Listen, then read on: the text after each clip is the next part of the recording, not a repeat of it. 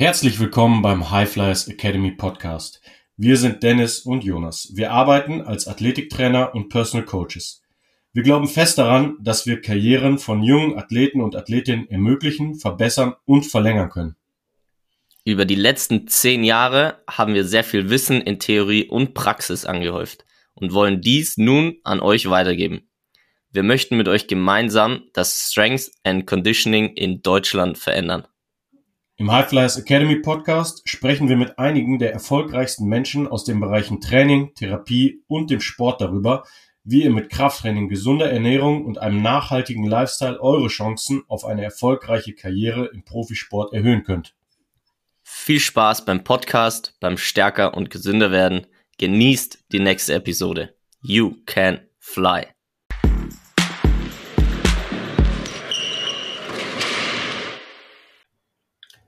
Ja, herzlich willkommen zum High Flyers Academy Podcast. Ähm, wir haben heute wieder einen sensationellen Gast, den wir schon mal da hatten. Und zwar ähm, Philipp Hartmannsgruber, der uns das letzte Mal seine Expertise zum Thema Load Management zur Verfügung gestellt hat und sich dann einfach äh, verabschiedet hat, indem er offline gegangen ist. Und genau so hat heute unser erster Take auch gestartet.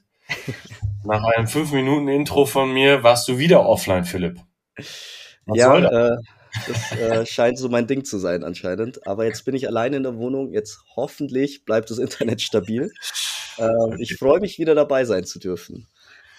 Ja, die gute Nachricht ist, jetzt ist deine Tonspur deutlich besser als eben. Das heißt, vielleicht war es nicht dein Cousin, sondern eigentlich das Schicksal.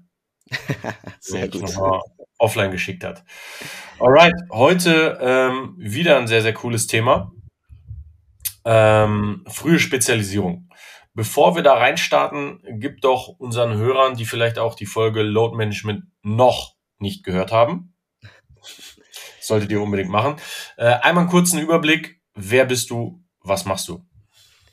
Ja, äh, mein Name ist Philipp Hartmannsgruber. Ich bin Sportwissenschaftler aktuell beim FC Bayern bei der Jugendabteilung und äh, meine zweite Aufgabe ist gerade, dass ich wissenschaftlicher Mitarbeiter bin an der TU München am Lehrstuhl für Sport- und Gesundheitsdidaktik, wo so das Forschungsfeld mehr motorische Entwicklung und soziale Ungleichheit war.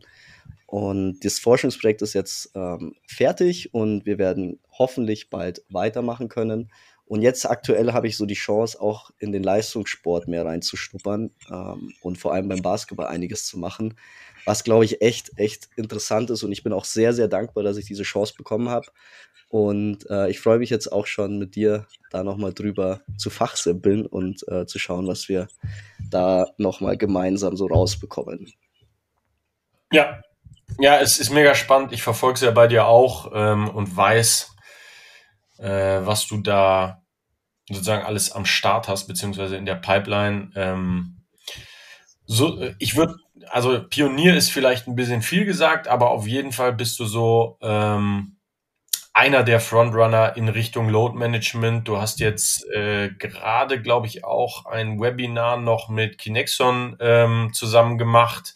Wir hatten beide das Vergnügen beim Adidas Next Generation Tournament ähm, zu sprechen und auch da war so Load Management deine Präsentation, die auch die ganzen Zuschauer extrem geflasht hat. Ähm, es ist noch so ein bisschen so ein Bereich, der, äh, ja, wie soll man sagen? Also, das ist so ein bisschen so ein Dark Horse, ne? Es ist irgendwie keiner, keiner weiß oder wenige wissen wirklich viel damit anzufangen. Die, die allerdings ein bisschen Insights haben, wissen, dass das wahrscheinlich schon die Zukunft im Leistungssport ist. Also beziehungsweise ein Teil der Zukunft im Leistungssport.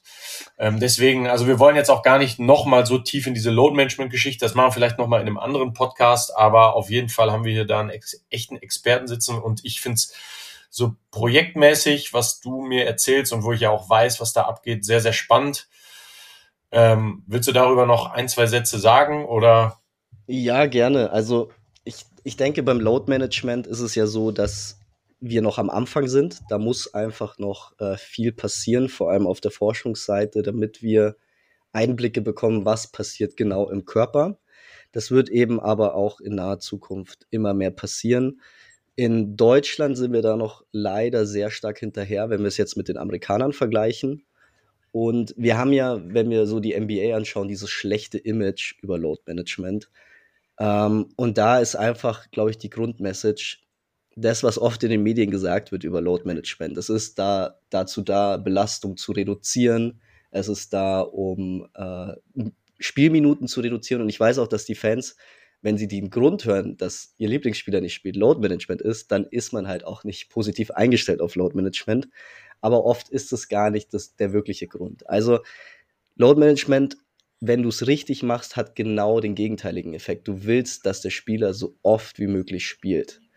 Man darf nur nicht immer alles so einseitig sehen. Das Spiel ist athletischer geworden, schneller. Die Athleten sind noch mal größere Freaks geworden jetzt auf der äh, physiologischen und anthropometrischen Seite. Also das darf man alles nicht unterschätzen. Das spielt alles mit rein. Und ähm, deshalb darf man jetzt nur, was, dass ein Spieler weniger spielt, jetzt nicht nur auf Load Management sehen. Das Ziel von Load Management ist genau das Gegenteil und versucht eben da nochmal anzusetzen und dass die Spieler mehr spielen und du mehr Belastungen fahren kannst. Und das Ganze auch mal objektiv zu betrachten. Genau. Ja. Ja, mega spannendes Thema und wie gesagt, äh, wir, wir beide bleiben eh in Kontakt und ähm, Vielleicht können wir da auch nochmal einen Podcast drüber machen, wenn wir so die nächsten Schritte da gegangen sind. Ähm, genau, das nochmal kurz so als, als vielleicht Brückenschlag zum letzten Podcast. Heute haben wir eigentlich ein anderes Thema und zwar ist es die frühe Spezialisierung. Ähm, was vielleicht dem einen oder anderen bekannt ist. Ähm, es geht dabei eigentlich um, ähm, wie, wie früh sozusagen macht es Sinn für Jugendliche, Schrägstrich Kinder, anzufangen, nur noch einen Sport zu machen. Und dann auch die gegenteilige Frage, wie lange würde es Sinn machen, sozusagen mehrere Sportarten zu machen. Ähm, auch da direkt mal die Frage an dich, ähm, vielleicht eine kurze Definition überhaupt. Was ist diese Early Specialization beziehungsweise frühe Spezialisierung? Ja, also die frühe Sportspezialisierung ist es gar nicht so einfach zu definieren. Also ähm, es gibt jetzt immer mehr Paper, also wissenschaftliche Literatur diesbezüglich, einfach nur um zu definieren, was ist es denn genau. Und was zuerst gemacht worden ist, man muss erstmal definieren, was ist denn Sportspezialisierung überhaupt. Also nicht frühe, sondern die generelle Sportspezialisierung. Und äh, da gab es eben zwei Ansätze. Und der erste Ansatz, der ist schon etwas älter, der glaube ich war so um 2004 rum. Da ging es mehr darum, man schaut, okay, ich schließe andere Sportarten aus. Ich fokussiere mich auf eine Sportart und diese Sportart mache ich über den Großteil des Jahres. Ich glaube, so acht, neun Monate war angesetzt. Also acht, neun Monate mache ich diese eine Sportart und ich schließe andere Sportarten aus. Das war so die erste Definition. Da konnte man dann auch schön einteilen. Wenn alles drei zutrifft, bist du hochspezialisiert. Wenn du nur eins davon hast, bist du niedrig spezialisiert. Und dann konnte man so eine Klassifikation machen. Problem war aber dann, dass, wenn man mal überlegt, so ein Profisportler ja vor allem, also die wurden oft nicht als hochklassifiziert angesetzt, weil die konnten ja gar keinen Sportart ausschließen, weil sie einfach immer nur diese eine gemacht haben. Das heißt, dieser aktive Ausschluss von einem äh, Sport, der ist weggefallen. Und dann hat man sich überlegt, okay, lass uns doch mal eine neue Definition machen. Und das Ganze hieß eine Delphi Study, ein Delphi Paper. Bedeutet, da treffen sich ganz viele Experten in dem Feld und diskutieren die, Diskussion, äh, die Definitionen durch. Und ähm, in so verschiedenen Phasen wird dann immer mal wieder was rausgenommen aus der Definition oder wieder reingenommen. Und diese Definition ist ein bisschen umfangreicher und da gibt es dann eher so fünf Punkte oder sechs Punkte, würde ich sagen. So, der erste Punkt ist immer noch gleich geblieben. Ich nehme nur an einer Sportart teil. Das zweite für den Großteil im Jahr ist auch noch gleich geblieben. Ich schließe andere Sportarten aktiv aus, aber auch andere Tätigkeiten und Aktivitäten. Und das ist eben neu dazugekommen. Also ich fokussiere mich auf einen Sport, spezialisiere mich auf einen Sport, aber schließe zum Beispiel auch aus in bestimmte Tätigkeiten nach der Schule, mit Freunden treffen, ähm, noch Hobbys zu haben. Also das geht auch alles raus und ich fokussiere mich wirklich nur auf diese eine Sportart. Und das andere ist noch diese Thematik ähm, aktiver, intentionaler Prozess. Also ich entscheide mich aktiv dafür, mich auf diese Sportart zu spezialisieren. Mhm. Und das sind eben diese neuen ähm, Aspekte, die noch dazugekommen sind.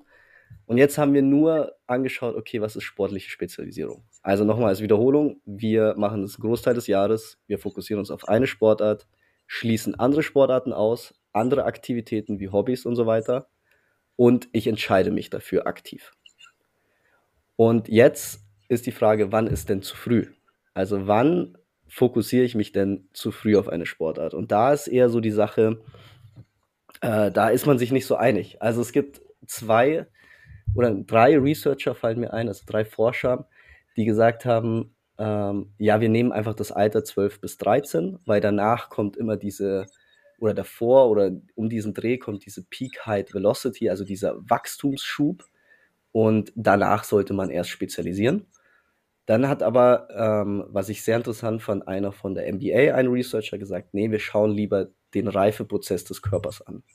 Bedeutet, wie, wo ist individuell gerade der, die Person, wie reif ist sie, wo ist sie nach dem Wachstumsschub und alles, was danach ist, sozusagen ist okay für eine Spezialisierung, alles, was vor diesem Wachstumsschub ist, ist zu früh. Und ich denke, also das ist jetzt meine Meinung, es ist, wird noch diskutiert, aber ich denke, das ist so der beste Ansatz, weil wir halt dadurch wissen, okay, wir müssen das individuell betrachten und wir können nicht pauschal irgendein Alter festlegen. Das ja. heißt also, vor dem Wachstumsschub, da ist es zu früh und spezialisiert auf eine Sportart. Okay, und nochmal, um da ganz klar nachzufragen. Also es hieße jetzt nicht nur sozusagen, einer spielt jetzt nur noch Fußball oder nur noch Tennis oder Golf, sondern es ja. heißt auch, der macht auch, der geht auch nicht mehr feiern oder spielt Magic-Karten. Also sozusagen auch alle anderen Hobbys sind da dann raus, oder wie? Ja, es geht so mehr um so Hobbys, die mehr Zeit beanspruchen. Also jetzt, wenn ich mit meinen Freunden Karten spiele und sowas, äh, gehört nicht so wirklich dazu, aber so generell, dass ich mich schon weniger treffe mit Freunden. So Gibt es eine zeitliche Definition, wie viel er in diesem Sport dann verbringen muss, um sich per Definition zu früh zu oder früh zu spezialisieren? Ähm, es ist, wie gesagt, es ist so, es muss intensiv sein. Das ist eben angesetzt und das ist ja je nach Sportart wieder anders. Und ähm, es muss eben diese acht, neun Monate im Jahr sein, dass man sich. Acht, neun Monate im Jahr, okay. Genau. Und täglich. Und fünf Tage die Woche. Oder, ja so, so um den Dreh intensiv. Jetzt beim Basketball kann man schon eigentlich sagen, äh, es ist schon fast täglich oder zweitägig jeweils. Und ich schließe, und das ist halt immer wichtig, man muss die anderen Sachen eben auch mit einbeziehen. Und dafür habe ich eben andere Sachen ausgeschlossen, um mich genau darauf zu spezialisieren. Mhm. Okay, okay, ich verstehe. Ähm, was sozusagen, also es ist ja auch ein Konzept, diese frühe Spezialisierung sozusagen. Man, man, ähm, warum, was wäre jetzt die Hoffnung, wenn man sagt, man lässt, man lässt einen jungen Athleten sich früh in einem Sport spezialisieren? Was sind die, die Vorteile des Ganzen, die man sich dadurch erhofft?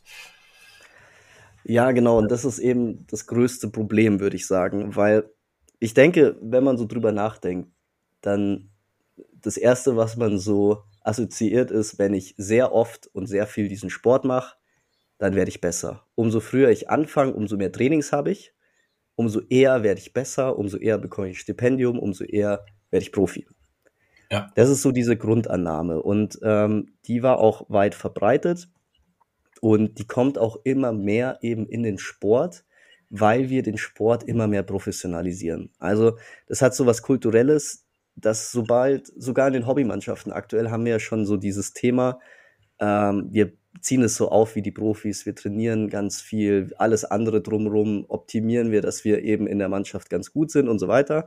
Und diese Professionalisierung im Sport, einfach auch durch diesen ökonomischen Druck, dass so viel Geld jetzt auch mittlerweile im Sport ist, das hat dazu geführt, dass man eben versucht, so früh wie möglich zu spezialisieren, weil man sich erhofft, dass man eben die Chance, ein Profi zu werden oder insgesamt besser zu werden, eben erhöht. Aber was man eben jetzt rausgefunden hat und schon seit längerem weiß, dass es nicht stimmt.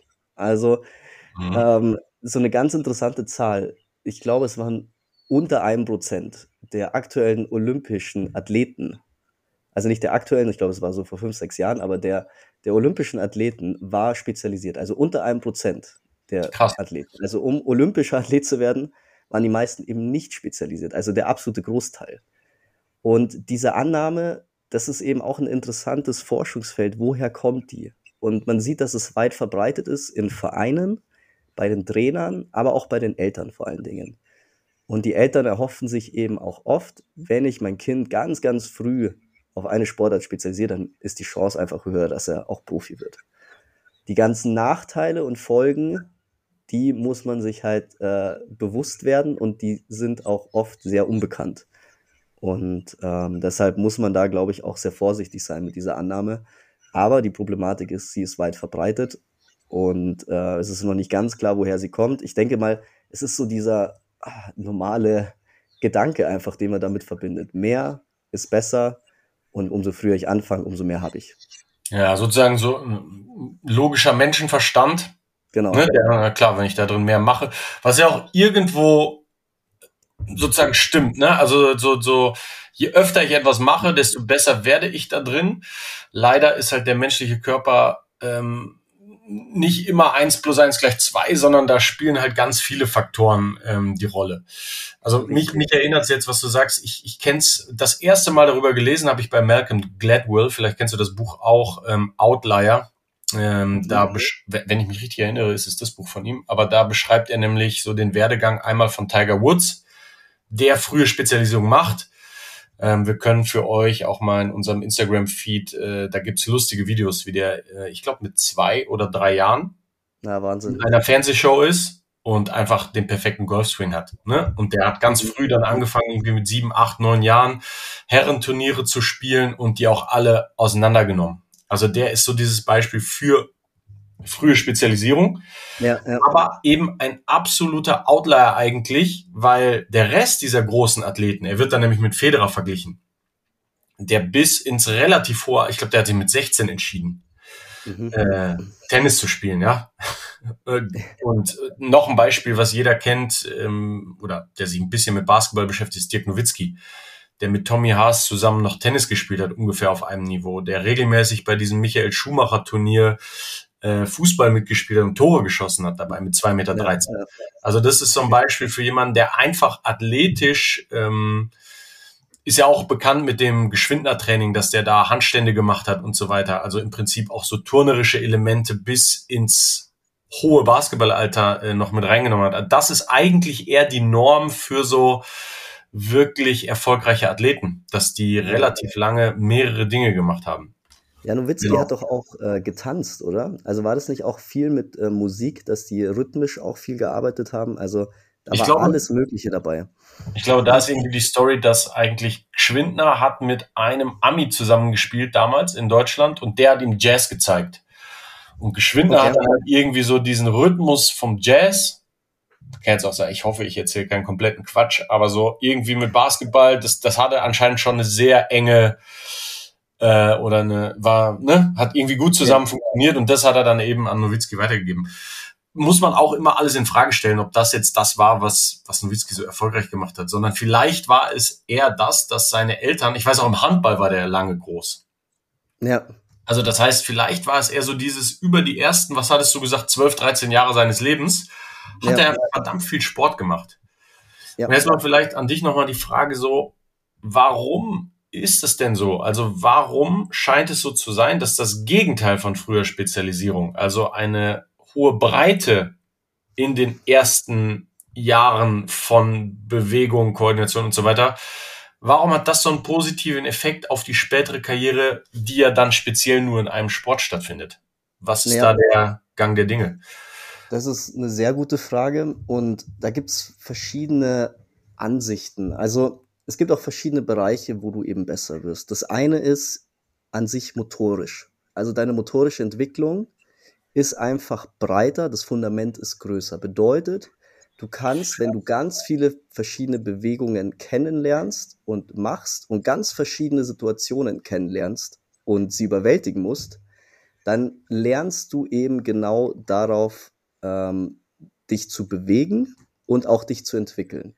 Bedeutet also auch deine, ich sage jetzt mal, deine Kommunikation zwischen deinem Gehirn und deinen Muskeln wird einfach besser abgestimmt und du kannst auf mehr Situationen adäquat reagieren und hattest diese Situationen schon. Und das Ganze kann man immer so exponentiell sehen, weil diese Entwicklung, wenn du dann eben so großes Fundament hast, du dann auch noch mal schneller neue Sachen lernst später.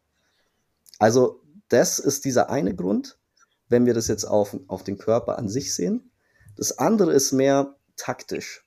Wenn du Elemente aus dem Fußball hast, aber auch aus dem Turnen, um zum Beispiel stabil zu bleiben, da gehen wir jetzt eher in die Technik. Aber auch wenn du jetzt andere Sportarten machst, wie Fußball, Handball, du bekommst so dieses Basistaktische mit. So dieser Doppelpass im Fußball ist sehr ähnlich zum Give and Go im Basketball. Ja. Und das bekommst du eben in verschiedenen Sportarten, in verschiedenem Kontext mit. Und dadurch wird es viel leichter, neue Sportarten zu lernen und das Spiel auch besser zu lesen. Also du kriegst viel leichter ein Gefühl für diese Spielsportarten, wenn du dich jetzt zum Beispiel in verschiedenen Spielsportarten äh, also unterwegs bist und dich eben ausgebildet hast. Ähm, beim Technischen ist es dann eben so, du hast auch eben ein besseres Gefühl dafür, wie du ein Ziel mit deinem Körper sozusagen erreichen kannst. Mhm. Also sagen wir mal, beim Schwimmen bekommst du irgendwie das Gefühl, okay, wie kann ich gegen den Widerstand arbeiten im Wasser? Aber auch beim Turnen, wie kann ich mein Gleichgewicht halten? Wie kann ich ähm, zum Beispiel mein, meine, mein Rumpf sozusagen so stabilisieren, dass ich bestimmte Techniken überhaupt durchführen kann. Und das nimmst du eben alles mit in, in die anderen Sportarten eben auch. Das ist nicht so, dass du das nur in einer Sportart dann lässt, sondern du nimmst diese Erfahrungen mit und auf diesem Fundament kannst du dann eben neue Sachen viel besser und schneller lernen. Ja. Und ich denke, dass dieses Ganzheitliche eben das, den, de, das Gute ist. Also der Franz Rupprecht war ja auch mal hier im Podcast und ja. der hat auch ein super Beispiel gebracht dass Steve Nash immer unter dem Korb durchgedribbelt ist. Mhm. Und das hat er sich eben abgeschaut von Hockeyspielern zum Beispiel, die hinter dem Tor dann äh, gefahren sind und dadurch eben neue taktische Situationen geschaffen haben und so leichter Tore schießen konnten. Und Steve Nash hat das dann ins Basketball gebracht und ist auch unter dem Korb durchgedribbelt und hat dadurch auch was Neues geschaffen und war dann sozusagen kreativ und taktischer überlegen. Also dieses Kreative aus anderen Sportarten mitzunehmen und immer mehr damit zu lernen. Und ja. ich glaube, das ist eben vor allem bei einer Sportart wie Basketball, wo Taktik und Technik so enorm wichtig sind, auch nochmal ein riesiger, riesiger Vorteil. Ja. Also, das heißt, also was ich jetzt auf jeden Fall rausgehört habe, so dieses, was man ja mittlerweile auch weiß, ist ähm, sozusagen, wenn ich jetzt eine Lösung finde in einem Sport oder in einer Aktivität, gerade im Kindesalter, ja. die funktioniert, was man weiß, ist, wird Dopamin ausgeschüttet. Erfolgsneurotransmitter und in Anwesenheit von Dopamin speichert man besser Erfahrungen, was evolutionär Sinn macht. Wenn irgendwas funktioniert, speichere ich das ab. Wenn irgendwas nicht funktioniert, werfe ich das weg. Das heißt eigentlich, je mehr Lösungen ich in diesem jungen Alter, wo mein Nervensystem auch noch so formbar ist, je mehr ich dazu gezwungen bin, sportspezifische in verschiedenen Sportarten Lösungen zu finden, desto größer ist auch der Übertrag und desto mehr Lerneffekte habe ich. Wie du gesagt hast, exponentiell. Je mehr Lösungen ich einmal gefunden habe, also sozusagen Erfolg basiert immer auf Erfolg, ne? Ja, ja. Das heißt, äh, da viele, viele Lösungen zu finden, das ist ein Grund. Und der zweite ist dann halt wirklich so dieses, wie bewegt sich mein Körper in Zeit und Raum, ne? in verschiedenen Sportarten. Also beim Tennis muss ich ein bisschen anders beschleunigen, als wenn ich jetzt äh, einen Volleyball antizipieren muss und so weiter. Das heißt, ja, auch da sozusagen physiologisch propriozeptiv, also einfach wie gut arbeiten meine Sensoren in Muskeln, Sehnen, Bändern mit ja. meinem Nervensystem und meinem Gehirn zusammen, damit meine Bewegungslösungen einfach möglichst effizient werden. Sozusagen, da hat man auch einen riesen Übertrag von einem auf den anderen. Die eine Lösung, die mir jetzt nicht gefehlt hat, aber die ich vielleicht noch so auch im, im Kopf habe, ist einfach, dass du ja auch für Bewegungsmuster, die du spezifisch in Sportarten hast, natürlich auch Muskulatur besonders ansteuerst. Richtig.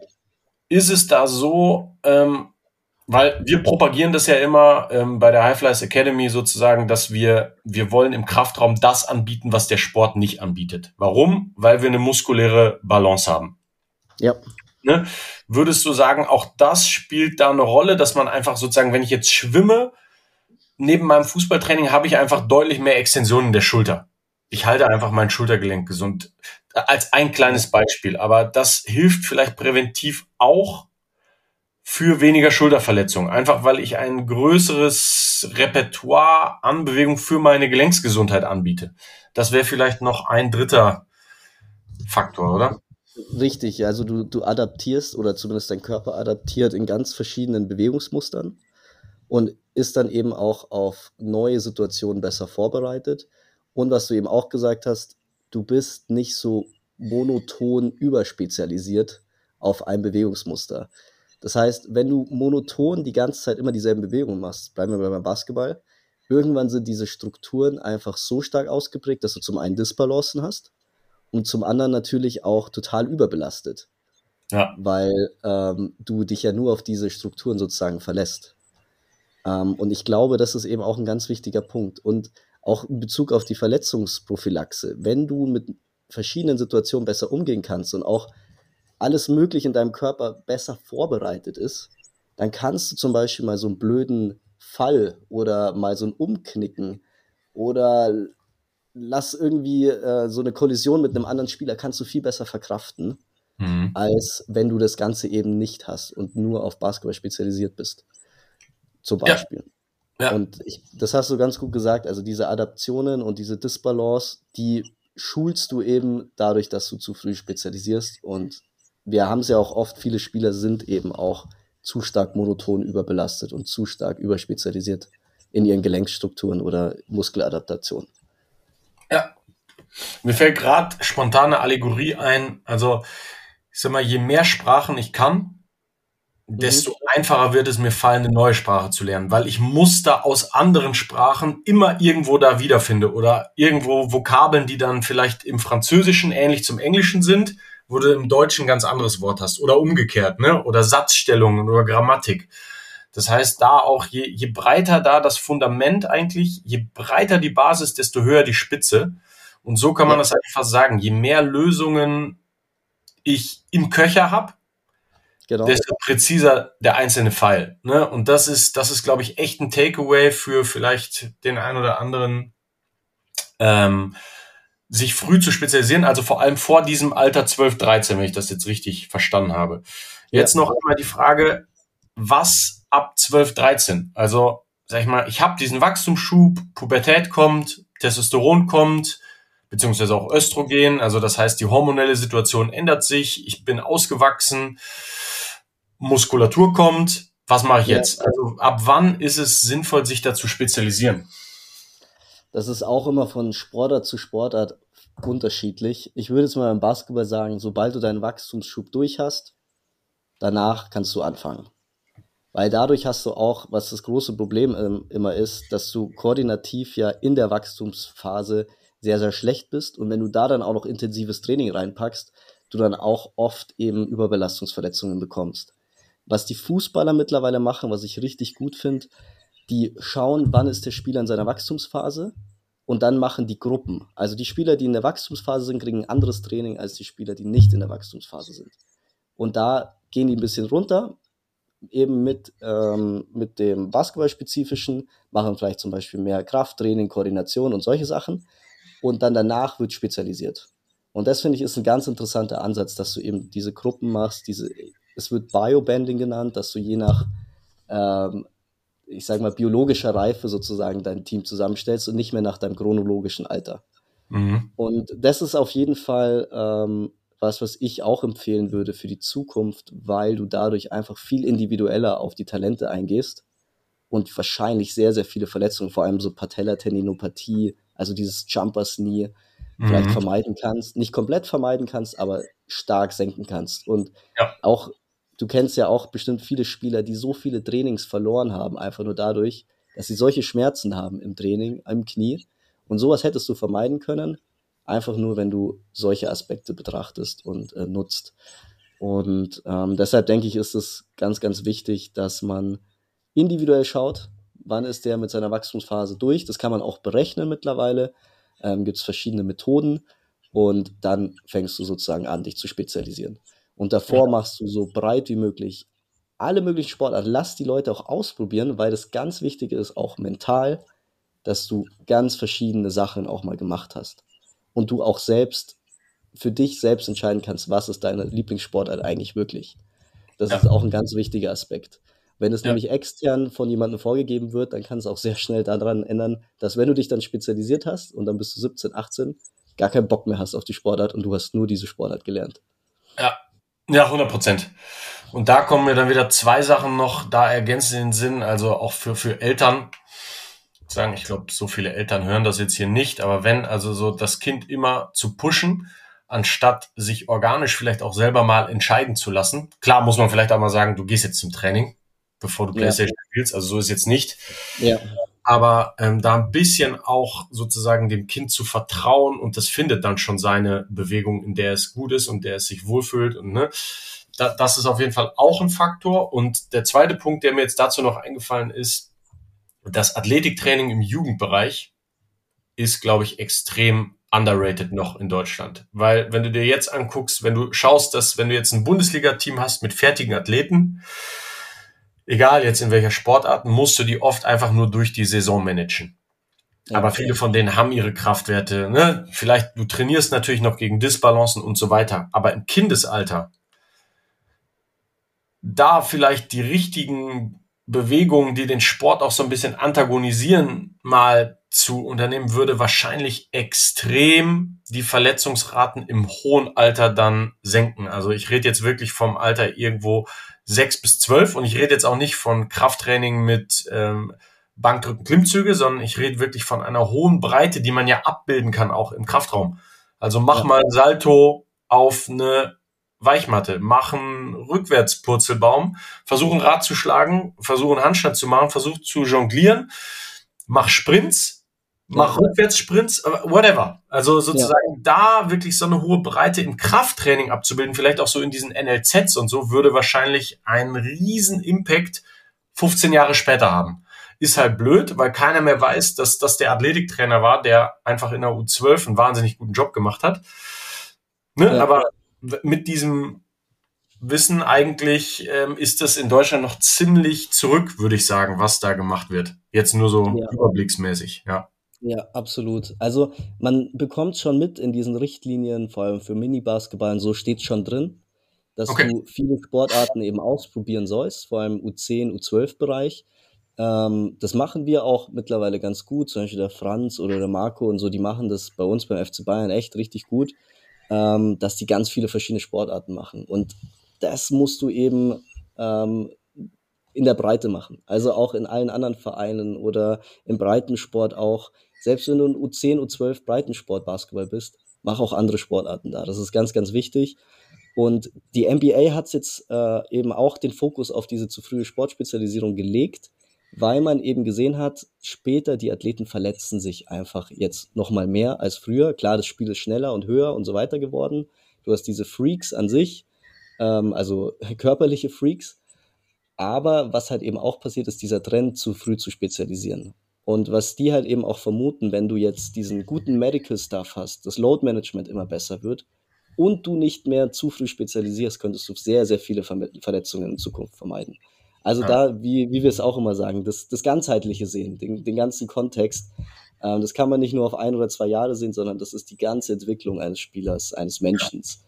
Und ähm, ja, und klar, wir, wir reden immer so über Verletzungen und äh, die körperlichen äh, Problematiken, aber es ist halt auch viel mental. Wenn Kinder ganz viele verschiedene Sportarten ausprobieren mit Spaß, hat es ja auch für die Kinder einen enormen Vorteil, weil sie mit Bewegung eben Spaß verbinden.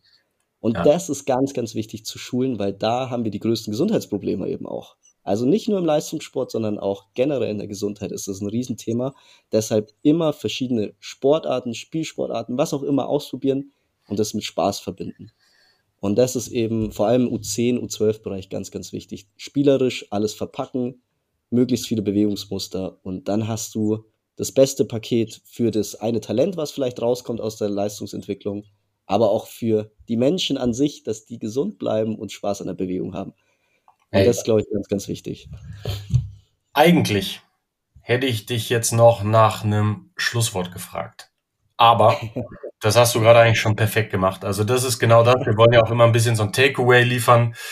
Ähm, äh, mega. Also super Fazit. Ähm, vielen Dank dir. Philipp, kannst du uns vielleicht nochmal sagen, wenn jemand Fragen hat, bist, bist du auf Social Media vertreten oder kann man dir eine E-Mail schreiben? Wo findet man dich und was ist, was steht als nächstes an bei dir? Äh, ja, also danke, dass ich wieder dabei sein durfte. Es hat mir wieder sehr viel Spaß gemacht. Und also erreichen kann man mich. Ich habe jetzt seit kurzem wieder Instagram. Ich glaube, vielleicht kann man das dann einfach da äh, bei Spotify hinterlegen oder sonst ja. auch immer gern per E-Mail. Und ja. äh, was bei mir jetzt ansteht, eben die große Forschungsfrage, wie sieht denn die Sportspezialisierung im Basketball aus in Deutschland? Ähm, und dann geht es sogar, wenn wir Glück haben, ähm, auch europaweit. Und dann sehen wir erstmal, was ist der Stand und was sind die Zusammenhänge. Also wie mhm. spielt Schlaf mit rein, mentale Gesundheit und so weiter. Das wird jetzt der nächste große Schritt werden und auf diesen Schritt freue ich mich auch sehr. Geil. Philipp, vielen Dank, dass du da warst. Ich bin mir sicher, es war nicht das letzte Mal. Ähm, ja, vielen, vielen Dank und wir hören uns nächste Woche da draußen. Liked und subscribt unseren Podcast, teilt fleißig und bis nächste Woche. Ciao, ciao. Ciao, Servus.